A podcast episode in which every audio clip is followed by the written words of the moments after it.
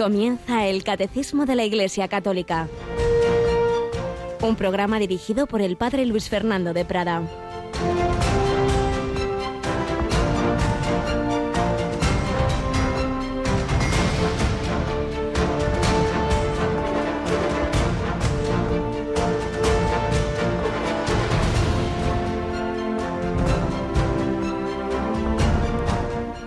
El que siembra tacañamente, cosechará. El que siembra abundantemente, abundantemente cosechará. Cada uno dé como le dicte su corazón, no a disgusto ni a la fuerza, pues Dios ama al que da con alegría. Alabado sean Jesús, María y José, muy buenos días en este miércoles 19 de junio, fiesta de San Romualdo, fundador de la Camáldula, como veíamos hace un rato en ese relato del santo del día que os ofrecemos cada mañana, cada uno, pues con un camino de santidad, él en esa vocación peculiar, pero cada uno de nosotros, allá donde Dios nos haya puesto, llamados a recibir y dar amor, recibir el amor de Dios, recibir el amor a través de la Iglesia y compartirlo. Estamos hablando de la comunión de los santos y veremos hoy que esa comunión tiene que ser en todo, en lo espiritual, en lo material. Por eso San Pablo a los Corintios, en su segunda carta a los Corintios, les pedía esa colecta para los pobres y decía estas preciosas palabras, el que, el que siembra tacañamente, tacañamente cosechará, en cambio el que siembra abundantemente, abundantemente cosechará. Y como el dar, sea nuestro tiempo, sea nuestro cariño, sea nuestro dinero, sean nuestros bienes espirituales, materiales, hay que hacerlo no a disgusto ni a la fuerza, sino con generosidad y con alegría, pues Dios ama al que da con alegría. Y sigue diciendo que Dios tiene poder para colmaros de toda clase de dones, de manera que el que es generoso y da no piensa, ay, pues entonces me arruinaré, entonces yo luego, eh, por haber sido generoso, acabaré en la calle. Bueno, bueno, tranquilo, que el Señor no se deja vencer en generosidad. Por eso, Radio María, vivimos así, de la providencia. Nos fiamos del Señor y no va mal el sistema, porque ya más de 30 años en el mundo entero, 74 naciones, pues va funcionando este sistema y damos gracias a Dios que realmente nos va cuidando. Y es que el Señor lleva pues todas aquellas personas e instituciones que se fían de él, que se fían de la divina providencia. Nos acompaña esta semana Rocío García. Buenos días, Rocío. Muy buenos días a todos. Esa confianza en la providencia que tenían también esas mujeres mártires concepcionistas. Recordamos, ¿verdad?, que este sábado nos vamos a la, a la Catedral de la Almudena. Y es que es a las 11, ¿verdad?, de la mañana. A las 11 de la mañana tenemos esa cita en la beatificación de las mártires concepcionistas que entregaron su vida por defender la fe, no renunciaron a ella en la persecución religiosa de los años 30 en España. Exactamente, si estamos hablando de dar los bienes, pues el, el mayor bien humano que uno puede dar es la propia vida.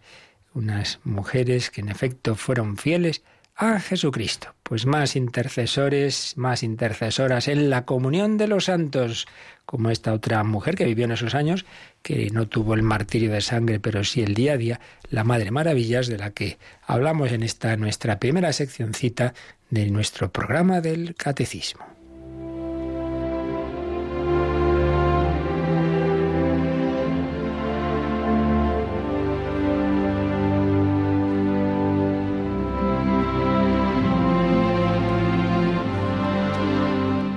Santa Maravillas de Jesús y el Cerro de los Ángeles, relatos escritos por las Carmelitas Descalzas de la Aldehuela, donde murió y está enterrada la Madre Maravilla, Santa Maravillas de Jesús. Habíamos visto en un primer momento cómo fue eh, esa suscripción popular que dio lugar a ese monumento al Sagrado Corazón de Jesús en el Cerro de los Ángeles, a su bendición y a la consagración de España a ese Sagrado Corazón el 30 de mayo de 1919. Y en un segundo momento ahora estábamos viendo cómo fue que a ese Cerro de los Ángeles fueron unas carmelitas descalzas. Y habíamos recordado cómo había entrado en el mismo año, 1919, en el Carmelo del Escorial, esa mujer de una noble familia, Maravillas Pidal, había entrado carmelita. en el Escorial. Pero como ella y otras habían sentido en su interior que Jesús les pedía que fueran a fundar, que se estableciera una comunidad, un Carmelo, allí en el Cerro de los Ángeles, porque sí, se había bendecido esa imagen, había algunas peregrinaciones, pero en general estaba bastante abandonado y era deseo del Señor que allí, donde se había consagrado España a su corazón, pues se rezara especialmente por España y hubiera almas amantes suyas que también vivieran una vida de, oración y reparación de nuestros pecados. Entonces estamos recogiendo algunos relatos de cómo aquellas religiosas iban sintiendo esa llamada. Claro, era algo bastante raro, muy raro, muy especial. Unas carmelitas, una recién llegada, Madre Maravilla, que de repente dicen, no, el Señor me pide irme a otro sitio. Claro, había ahí mucho que discernir. Una de esas religiosas, pues tenemos estos papeles que se descubrieron después. La hermana Rosario cuenta lo siguiente, que sentía esto. ¿Cómo desearía que para prepararse a la renovación de votos, el 14 de septiembre, se retirase en espíritu al Cerro de los Ángeles y que allí acompañase su corazón tan solo y abandonado? Está hablando de otra compañera y al mismo tiempo le dio a entender cómo quería que en este retiro la acompañase la hermana Maravillas de Jesús y que se lo dijese. Ese ese sentimiento de que varias estaban llamadas a vivir allí esa, esa vida. El día 12 del, del mismo, Jesús se manifestó de nuevo a esa religiosa y después de una suave reprensión porque se había distraído, le reveló cómo desearía que en el Cerro de los Ángeles le edificasen un monasterio de nuestra orden y le dijo, entre otras cosas, porque quiero que tú y esa otra religiosa os inmoléis continuamente por la gloria de mi divino corazón.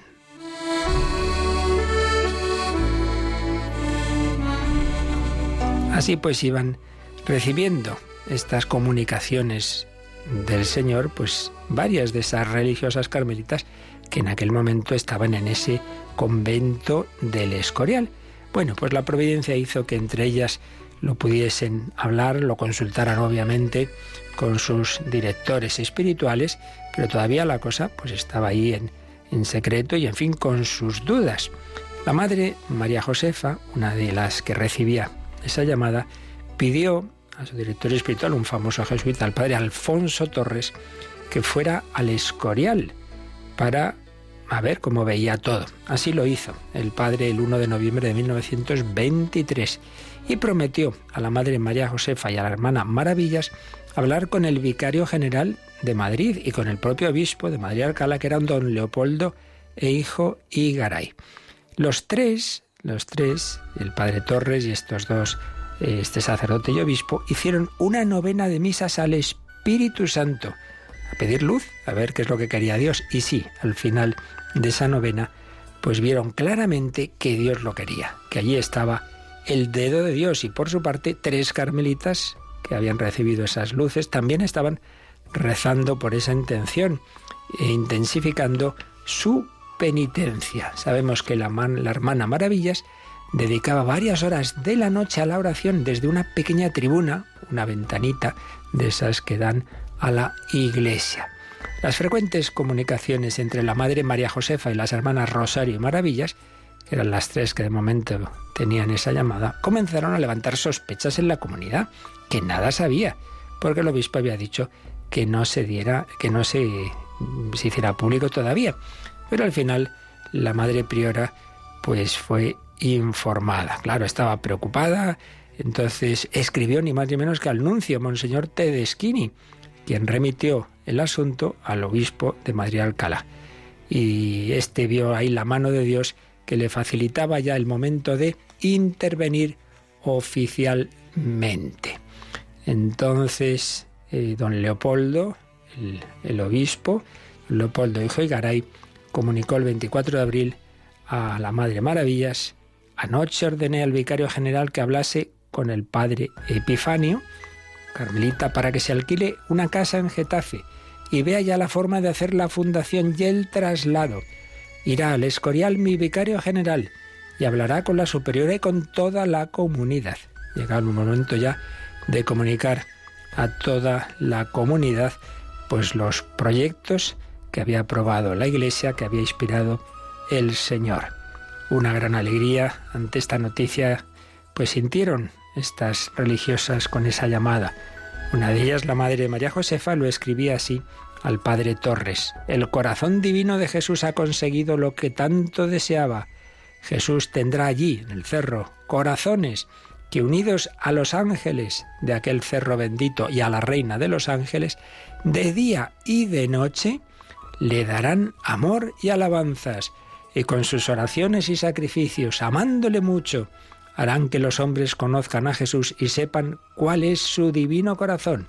En fin, que derrame sus misericordias sobre España y llegue el reino de su amor. Por los tres será, los tres sacerdotes, será una de nuestras principales obligaciones el rezar y que Él les pague la paciencia y caridad que han tenido con estas pobrecitas, con los inmensos tesoros de gracia de que rebosa su divino corazón, suplicándoles rueguen mucho por nosotras, para que seamos almas humildísimas y de cera blandísima que Él pueda moldear según su divino querer, y sobre todo que le lleguemos a conocer y amarle intensamente.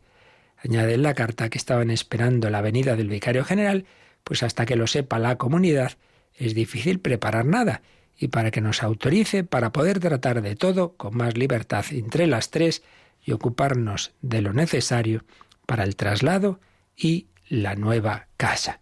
Pues así iba el Señor preparando pues esa fundación esas primeras inspiraciones, esas dudas, esas consultas a los directores espirituales y como siempre, pues al final la prueba de que algo es o no de Dios, pues es la jerarquía de la Iglesia. Y en efecto el obispo de Madrid Alcalá que sí y todo lo dispuso para que se dieran los pasos, que ya seguiremos viendo mañana, para esa fundación, para que también en ese cerro de los ángeles hubiera una comunidad de almas contemplativas, amantes, orantes, penitentes, por todos nosotros, por España, por el mundo entero, en reparación al corazón que tanto nos ha amado. Pues damos gracias al Señor, porque esos planes por la comunión de los santos, pues no solo eran para bien de unos cuantos, también para nosotros. Al cabo de los años recibimos el bien, los beneficios de esa especie de, de fábrica de, de amor, de esa central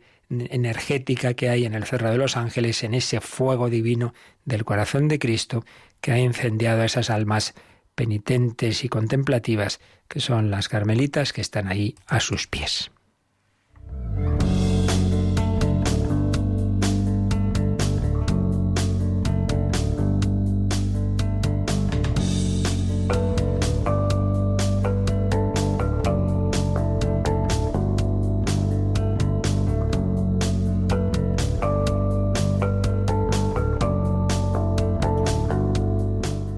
De la Iglesia, la comunión de los santos. Precisamente ayer terminábamos hablando de la comunión de los carismas. Poníamos el ejemplo de San Francisco y Santa Clara. En programas anteriores la primera sección la dedicamos a la Madre Teresa de Calcuta y ahora estamos hablando de la Madre Maravillas. Pues ya veis, carismas distintos, muy distintos, un San Francisco de Asís, una Santa Clara, una Madre Teresa con los más pobres de los pobres por el mundo entero, por yendo por suburbios o una carmelita encerrada en su convento. Distintos carismas, pero todos unidos en el amor a Jesucristo, en el amor a la Virgen, en el amor a la Iglesia, en el amor fraterno, en la oración por todos, comunión de los santos.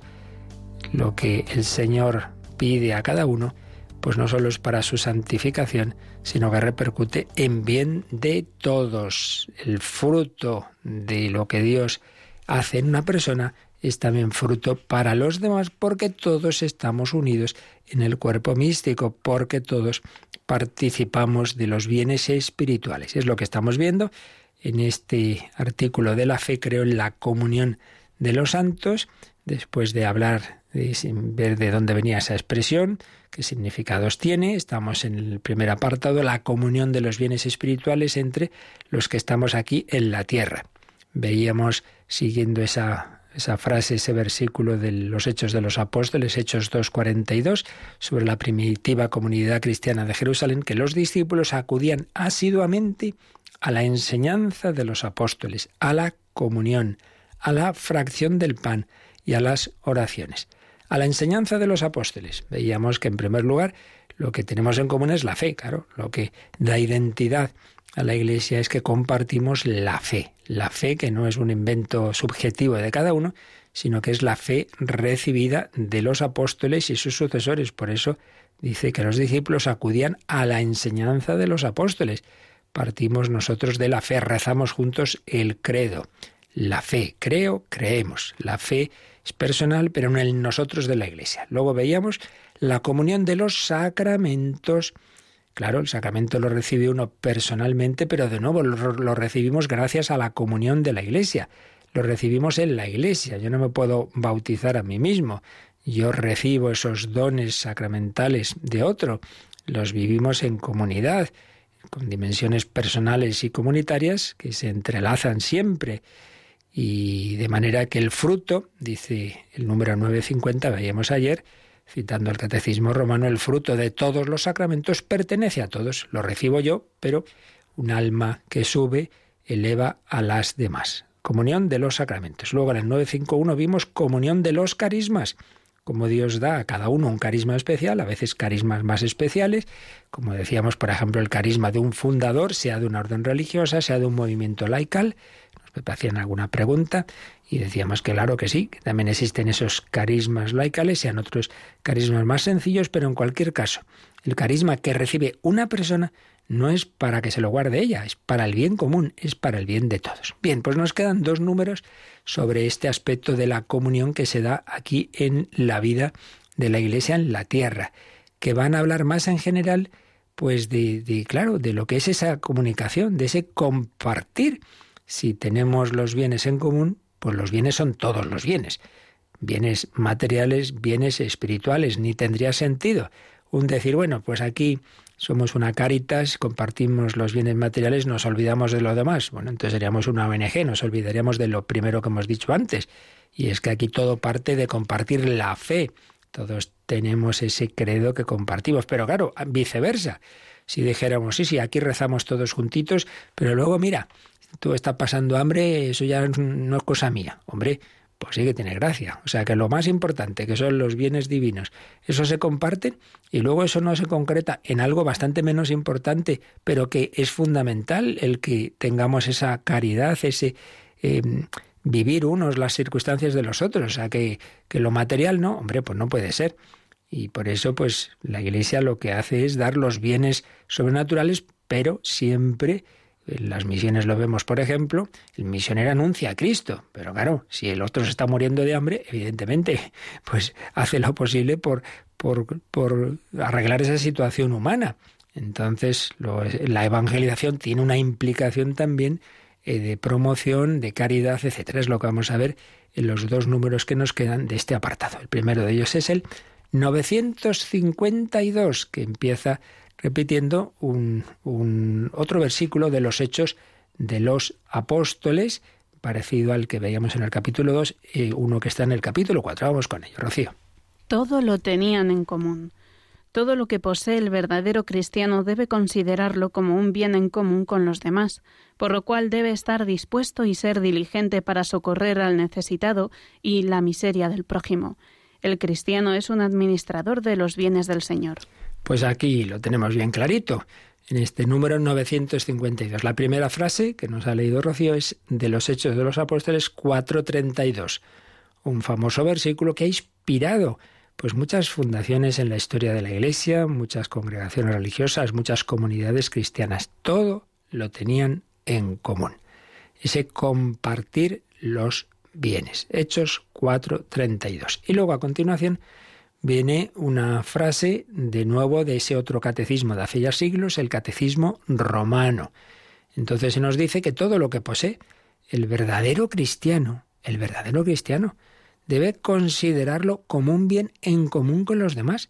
O sea, uno no ha recibido los bienes de Dios solo para mí, para mí, para mí, esto para mí.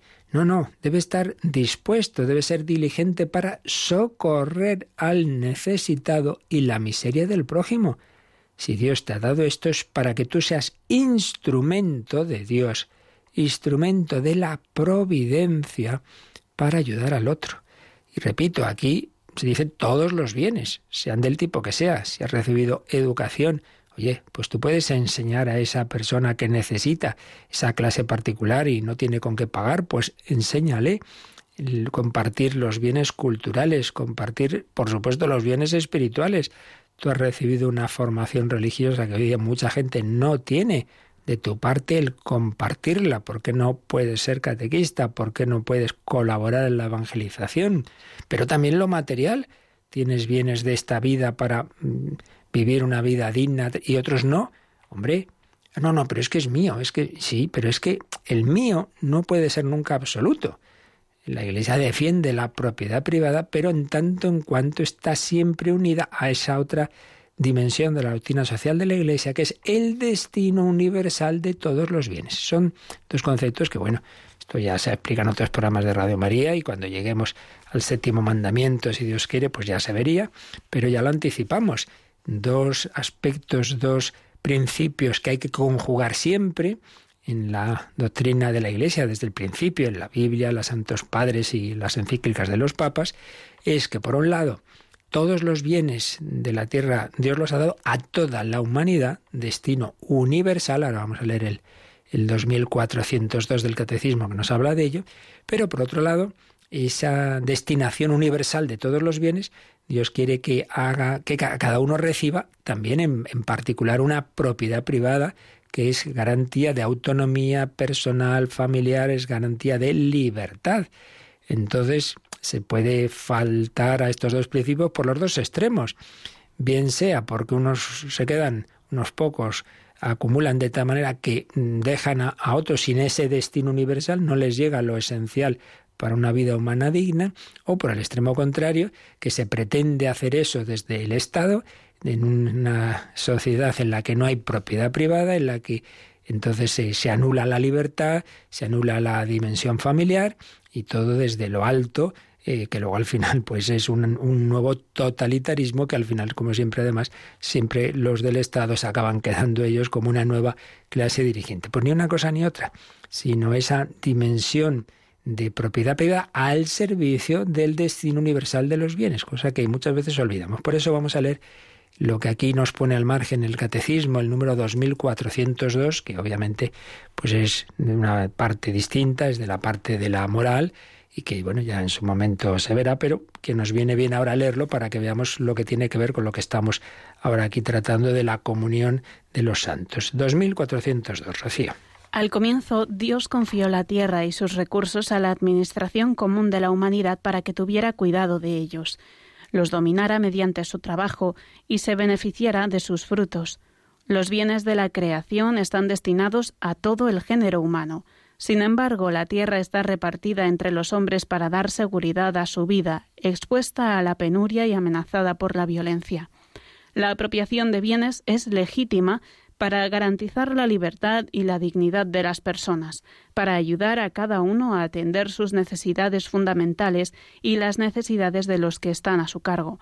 Debe hacer posible que se viva una solidaridad natural entre los hombres. Bueno, pues está estupendamente expuesto lo que yo antes os intentaba decir, cómo se debe conjugar esas dos dimensiones. Por un lado, el destino universal de los bienes dice que al comienzo Dios confió la tierra y sus recursos a la administración común de la humanidad, de toda la humanidad. Los bienes de la creación están destinados a todo el género humano. Eso por un lado.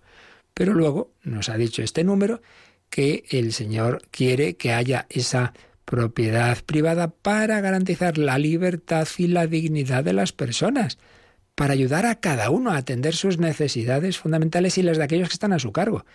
Esto se ha visto que en esos regímenes totalitarios de corte comunista, como oiga yo contar alguna vez de sus tiempos de la Unión Soviética, claro, uno acostumbrado a que le den eh, desde lo alto, desde un subsidio, un, eh, eso es el Estado el que provee todo, pues al final uno se acomoda ahí, no se esfuerza, no lucha, no, no desarrolla sus capacidades. ¿Para qué?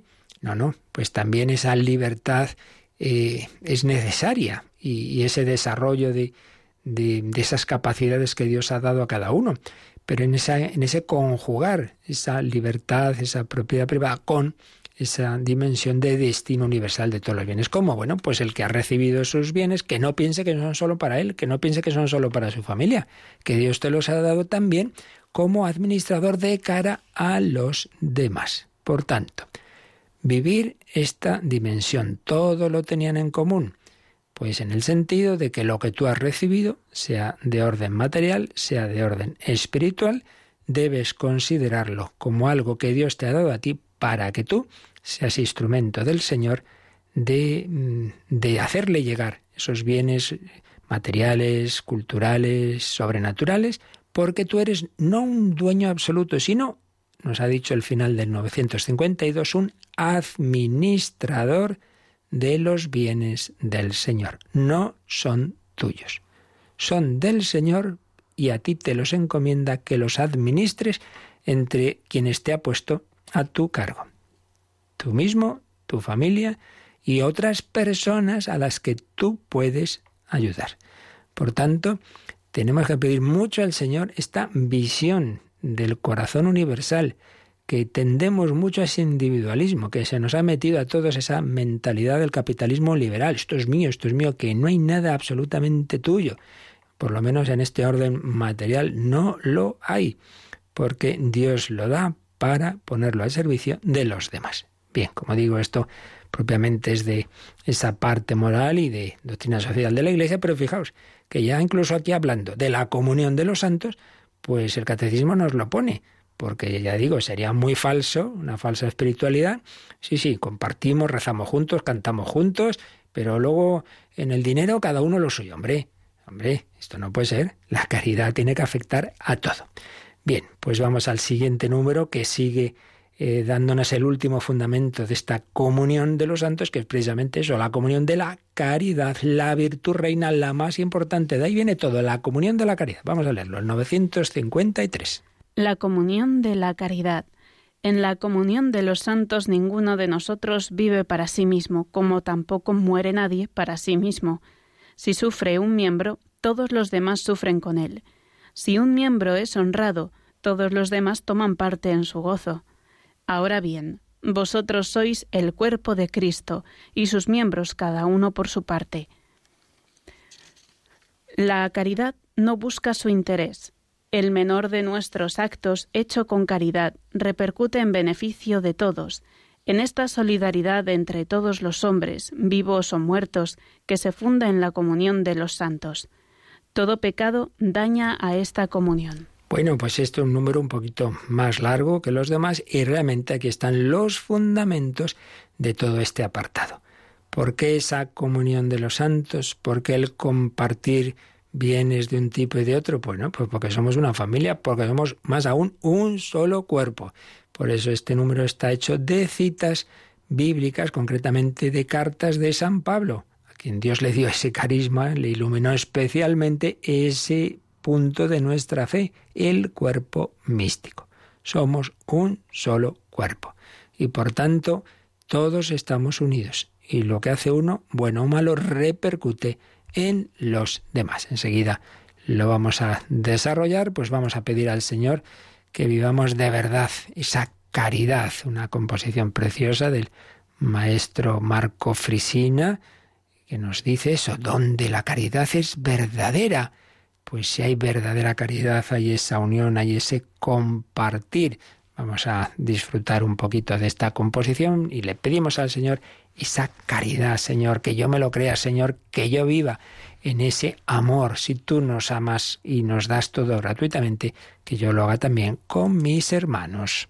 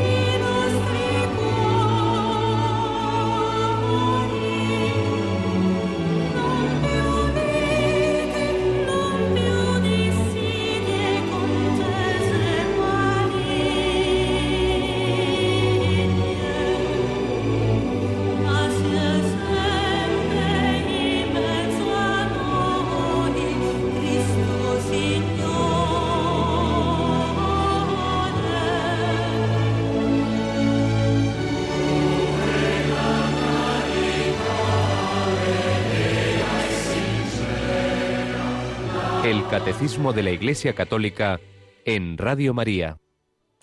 Donde la caridad es verdadera y sincera. Bueno, pues si es así, si hay caridad verdadera y sincera, se comparten todos los bienes. Pero fijaos que este número 953 ha comenzado con una frase de San Pablo en Romanos 14, 7, que es realmente, digamos, Mm, el fundamento último del sentido de la vida del cristiano. Dice así, ninguno de nosotros vive para sí mismo, como tampoco nadie muere para sí mismo.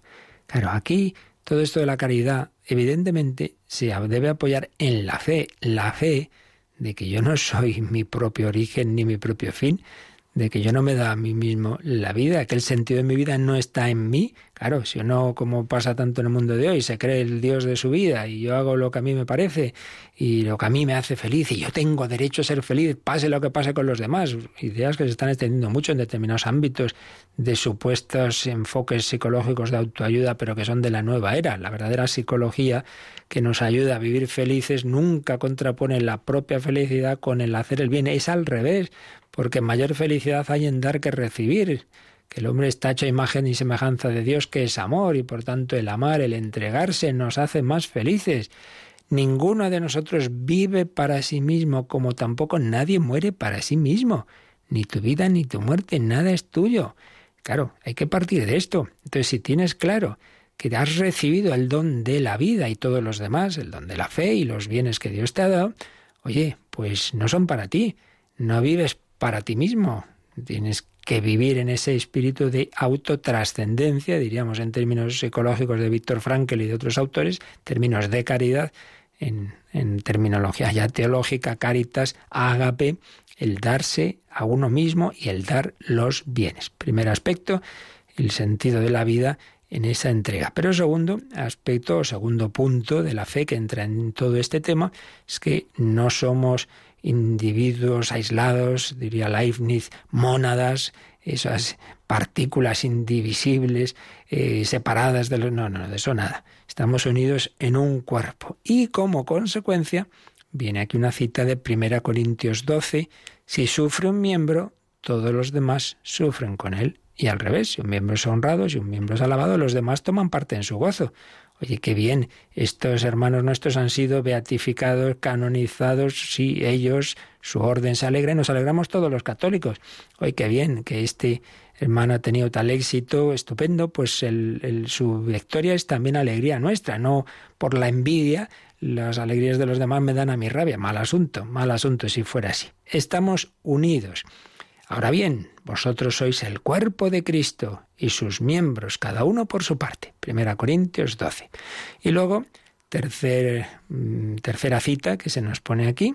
Primera hemos dicho Romanos 14, 7, ninguno vive para sí mismo, ninguno muere para sí mismo. Segundo, el cuerpo místico, capítulo 12 de Primera Corintios. Y luego el famoso himno de la caridad, el capítulo 13 de la primera carta a los Corintios, que tantas veces oímos en las bodas, lamentablemente, pues no siempre con el auténtico sentido de lo que es la caridad, sino en plan así un poco romántico, una cierta devaluación de la verdadera caridad. Pero bueno, un himno precioso, la caridad, el amor, todo lo cree, todo lo espera, etcétera. Y pero lo que la frase que nos pone aquí el catecismo es que no busca su interés. La caridad no busca su interés.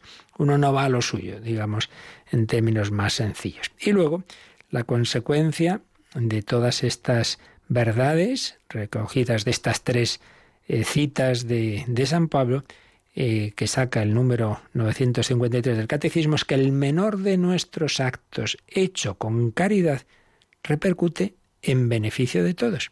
Hemos recordamos de una vez Santa Teresita, Niño Jesús, jovencita carmelita, decía que al recoger un alfiler por amor de Dios puede ayudar a salvar otra alma, porque Nada se pierde a los ojos de Dios. El menor de nuestros actos, hecho con caridad, repercute en beneficio de todos. Ay, ¿qué hago yo en mi vida si ya estoy aquí en casa enfermo? No, ¿Cómo que qué haces? Pues para empezar, no quejarte, que no es poco.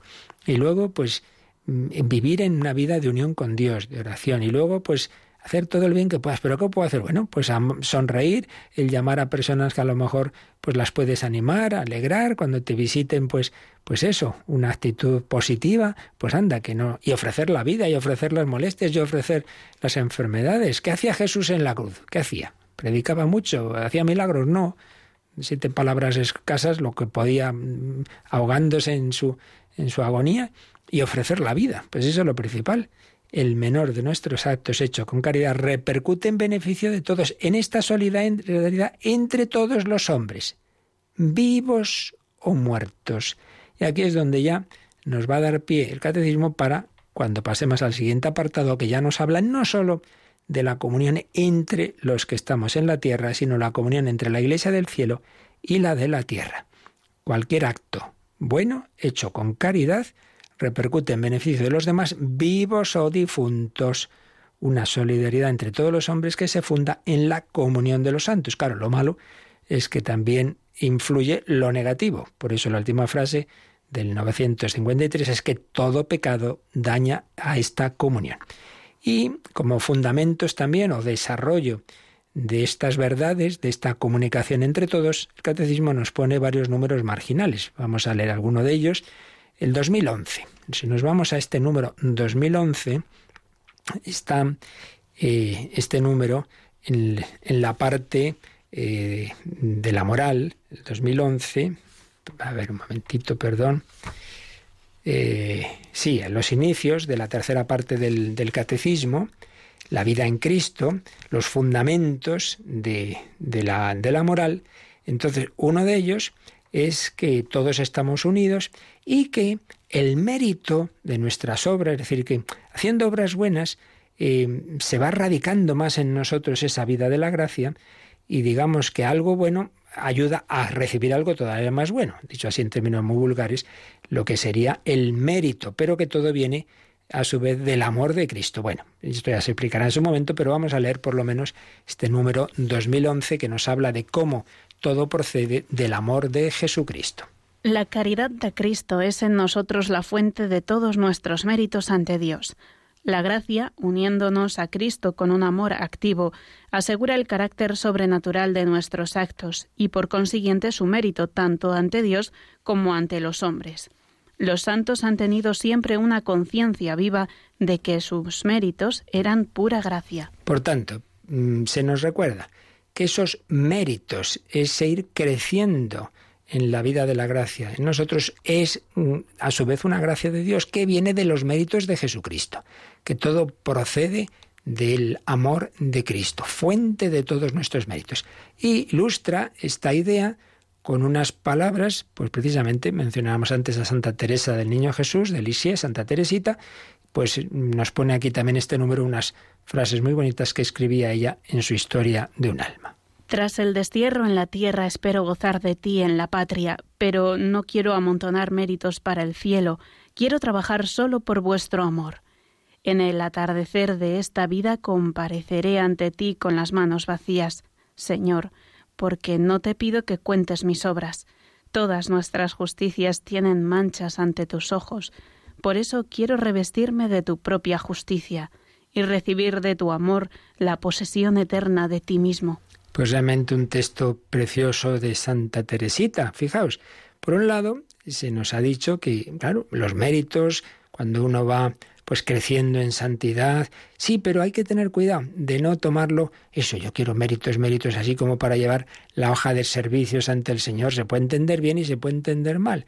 Por eso Santa Teresita prefería decir, bueno, bueno, yo me presentaré ante ti con las manos vacías, no te pido que cuentes mis obras. No se trata de hacer una lista vila de cosas que he hecho, se trata de amar. Es el verdadero mérito, es el amor, y el amor es un don del Señor.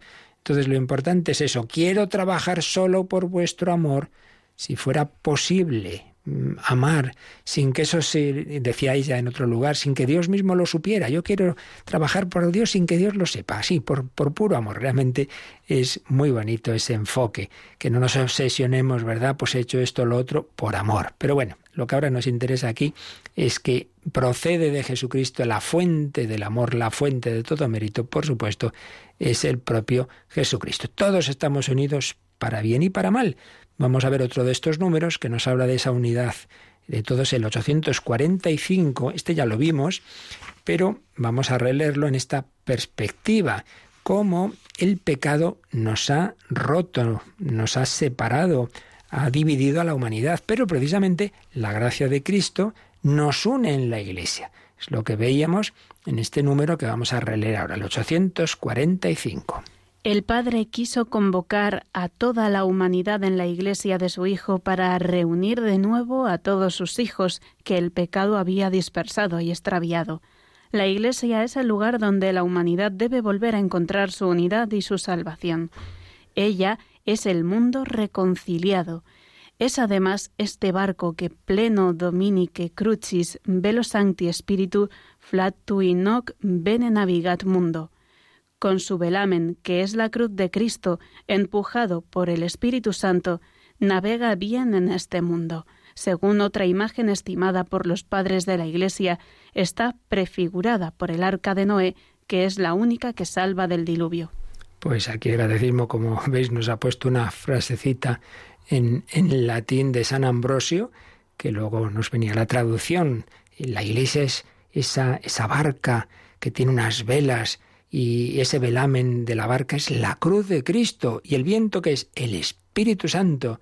Y así esta barca va navegando bien en este mundo. O la imagen del arca de Noé. Pero en cualquier caso, todas estas imágenes, ¿qué idea transmiten? Que la iglesia es el lugar donde la humanidad dividida por el pecado, recordemos también aquella historia bíblica del, de la torre de Babel, la humanidad dividida por el pecado vuelve a encontrar su unidad y su salvación. Pentecostés. Todos entendían la predicación de los apóstoles, cada uno en su propia lengua. Pentecostés es la superación de Babel. El Señor vuelve a unirnos en la Iglesia. Y es lo que experimentamos tantas veces en las celebraciones mundiales de la Iglesia, en la Plaza de San Pedro, en las jornadas mundiales de la familia, de la juventud, etcétera, en las grandes celebraciones, una canonización en que van personas de todas las naciones, de todas las razas. Es la Iglesia católica, es decir, universal. Somos una familia. Lo vemos en Radio María también. La familia de Radio María. Pues los oyentes de aquí ayudan a que haya Radio María en Nigeria, en Congo, en Irak, como en su momento los de Italia nos ayudaron a España. Somos una familia. Y el tercer número eh, que nos pone aquí el catecismo que podemos ver también en relación con este tema de la comunión de los santos es el 1469. Aquí ya entramos en la parte negativa. El pecado de unos hace daño a otros, pero también, pero también está el aspecto de la penitencia y de las indulgencias, que mm, esto pues es lo que el número al que vamos ahora a leer, el 1469, está en esa parte segunda del catecismo que nos habla de los sacramentos. Concretamente, dentro del sacramento de la penitencia, se nos va a hablar de los efectos de este sacramento y de las indulgencias. Pues vamos a leer el número este que aquí nos cita el, el catecismo. Leemos este 1469. Este sacramento reconcilia con la Iglesia al penitente. El pecado menoscaba o rompe la comunión fraterna. El sacramento de la penitencia la repara o la restaura. En este sentido, no cura solamente al que se reintegra en la comunión eclesial, tiene también un efecto vivificante sobre la vida de la Iglesia que ha sufrido por el pecado de uno de sus miembros. Restablecido o afirmado en la comunión de los santos, el pecador es fortalecido por el intercambio de los bienes espirituales entre todos los miembros vivos del cuerpo de Cristo, estén todavía en situación de peregrinos o se hallen ya en la patria celestial. Así pues, sí, el pecado nos hace daño, pero también cuando uno se confiesa, no solo le hace bien a él, sino que eh, ayuda a todos y no solo le cura al alma, sino que también le reintegra en la comunión eclesial. Si uno ha cometido un pecado grave, se ha separado de Dios y en cierto modo también de, bueno, ciertamente de la Iglesia, no que se deje de ser miembro de la Iglesia, que deje de ser católico, no, salvo que hiciera, claro, la apostasía, no, no, no es eso, pero sí que no está en el corazón de la Iglesia, porque lo principal de la Iglesia no es el aspecto jurídico, yo soy miembro de esta sociedad, no, es vivir el Espíritu Santo, es la gracia de Dios, si tú no estás en esa gracia de Dios, pues no estás en esa comunión interior que es la Iglesia. Pues bien, al confesar, no solo te vuelves a unir con Dios, sino con la Iglesia. Por eso, claro, cuando se dice, no, no, yo me confieso con Dios, oye, que eres miembro de la Iglesia, que también tienes que recibir la reintegración, la, la comunión, mm, porque tú te has excomulgado, podríamos decir, en todo pecado grave nos excomulgamos, no en el sentido canónico, sino en el sentido de salirnos de la comunión, pues tienes que volver. La comunión con Dios y la comunión con la Iglesia. Y este número 1469 termina citando un párrafo de la reconciliación y penitencia, que fue una exhortación posinodal de San Juan Pablo II que trató de este tema, de la reconciliación, de la confesión, de la penitencia. Leemos este párrafo también. Pero hay que añadir que tal reconciliación con Dios tiene como consecuencia, por así decir, otras reconciliaciones que reparan las rupturas causadas por el pecado. El penitente perdonado se reconcilia consigo mismo en el fondo más íntimo de su propio ser, en el que recupera la propia verdad interior. Se reconcilia con los hermanos, agredidos y lesionados por él de algún modo. Se reconcilia con la Iglesia.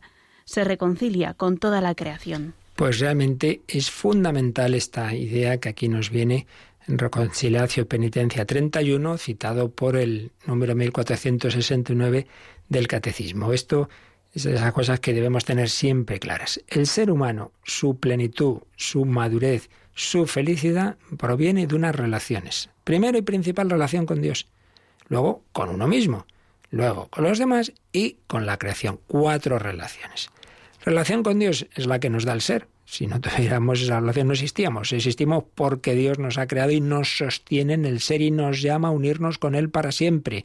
Esa es la llamada de Dios. Nos hiciste, Señor, para ti. Nuestro corazón está inquieto hasta que descanse en ti. Unión con Dios, relación con Dios. Pero si yo estoy unido a Dios, estoy bien en mi interior, estoy en paz, estoy bien conmigo mismo. Tercero, si estoy bien con Dios y conmigo mismo, lo estoy con los demás. Y cuarto, con toda la humanidad, con toda la creación.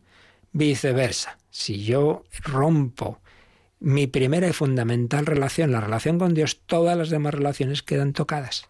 Entonces ya no estoy bien interiormente, estoy inquieto, me peleo con mi madre, con mi marido, con mi mujer, con mis hijos, con el jefe, con, todo el mundo, y estoy amargado y voy por la calle pues ahí, dando patadas a los pobres perros. Entonces ya todo queda tocado. Viceversa, si me reconcilio con Dios, me reconcilio con la Iglesia, conmigo mismo, con los demás, etc. Todo está unido. Pues pedimos al Señor, pedimos al Espíritu Santo vivir así, vivir en esa unidad y cuando rompemos por nuestra fragilidad, por nuestros pecados, rompemos esa comunión, pues ya sabemos que hay remedio, que aquí no hay nada sin remedio. Que no tiene remedio la desesperación de, de no ir al Señor y, y hacer la locura que hizo Judas, pero, pero todo hasta el momento final de la vida estamos llamados a volver a casa, como el Hijo pródigo, con confianza en la divina misericordia, comunión con Dios, comunión con los demás, comunión de los santos.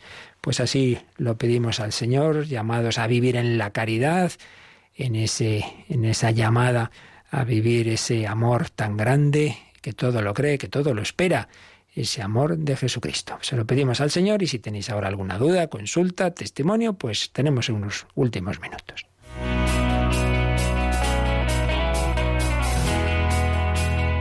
Participa en el programa con tus preguntas y dudas. Llama al 91005 9419. 91005 9419. También puedes escribir un mail a catecismo arroba catecismo arroba.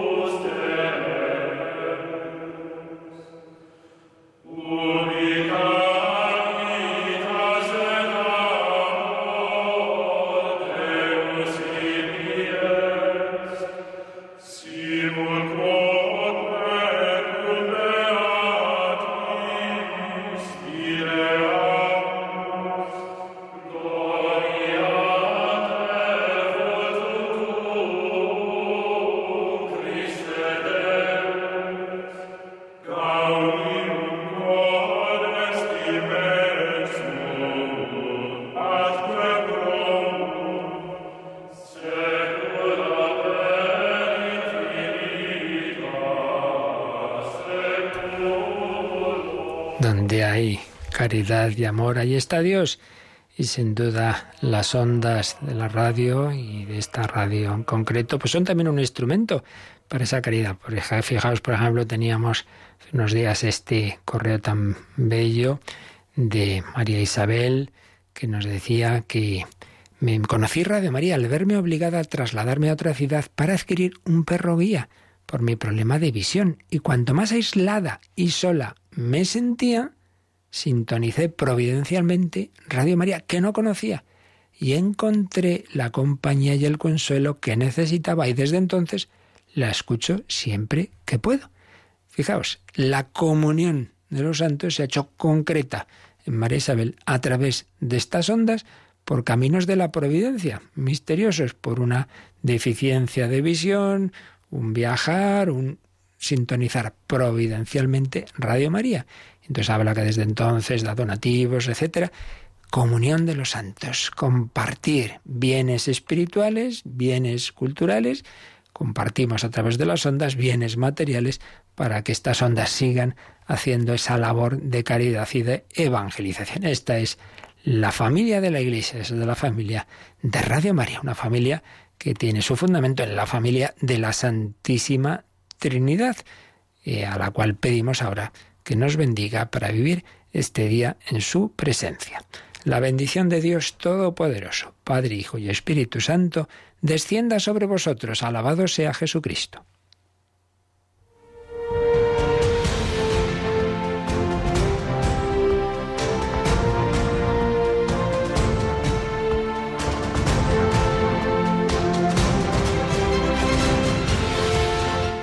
Han escuchado en Radio María el Catecismo de la Iglesia Católica. Un programa dirigido por el Padre Luis Fernando de Prada.